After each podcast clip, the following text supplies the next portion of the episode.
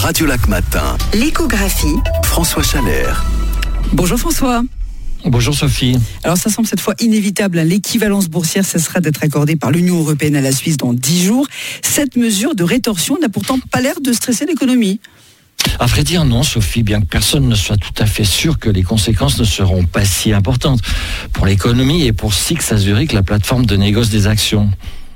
Oui, euh, rappelez-nous ce qu'est l'équivalence boursière quand même, François. Oui, c'est la reconnaissance de la Suisse comme place financière appliquant les standards européens de régulation. C'est ce qui permet aux actions européennes d'être euh, négociées à Zurich et aux actions suisses de l'être dans l'Union européenne. Eh bien, ce ne sera plus le cas dans dix jours. Alors on se dit, pour se rassurer qu'il n'y aura que quelques complications en plus. Et puis, bon, c'est de l'ordre de la finance davantage que de l'économie, disons réelle, celle qui compte, bien que l'une et l'autre soient très liées en réalité. Oui, sur le plan politique, en revanche, tout le monde semble d'accord qu'il s'agit d'un tournant, François. Oui, une pure mesure de rétention, sans aucun lien de contenu avec l'accord 4 que la Commission européenne ne parvient pas à obtenir de la Suisse. Et c'est une mesure ostensiblement discriminatoire.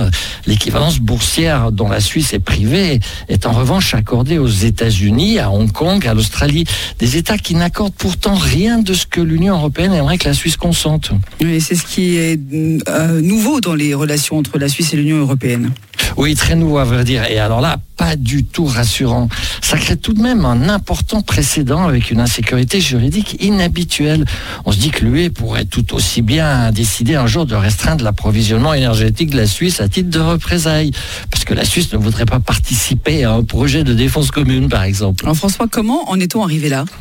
C'est à vrai dire assez anecdotique et c'est aussi cela qui déstabilise la légèreté tout simplement. L'épisode a été raconté, raconté par le Financial Times à Londres il y a quelques mois. Jean-Claude Juncker, président de la Commission européenne, demande à ses conseillers de leur trouver un bâton pour faire bouger les Suisses. C'est là que l'idée de les priver d'équivalence boursière est apparue. c'est ce qui est aussi une manière d'affaiblir la place financière suisse. Oui, et l'on ne peut s'empêcher de se souvenir du moment où cette décision a été prise.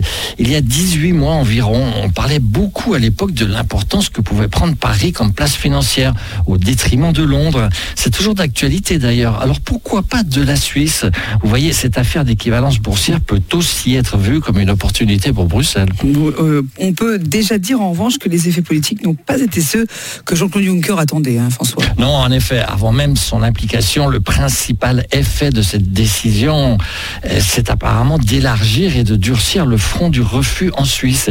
Il est vrai que ça crispe, hein. personne n'aime faire l'objet de menaces et de chantage. Non. Euh, François, merci beaucoup et on vous retrouve lundi matin. Oui, à lundi, à bientôt.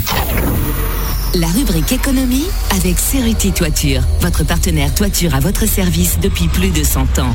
Ceruti-toiture.ch Dans un instant, on va tous déguster de la glace, bien sûr. Soyez ravis. On va manger de la Häagen-Dazs juste après Marvin Gaye. C'est Charlie Pouce, c'est Megan Trainer. Tout de suite sur Radio Lac.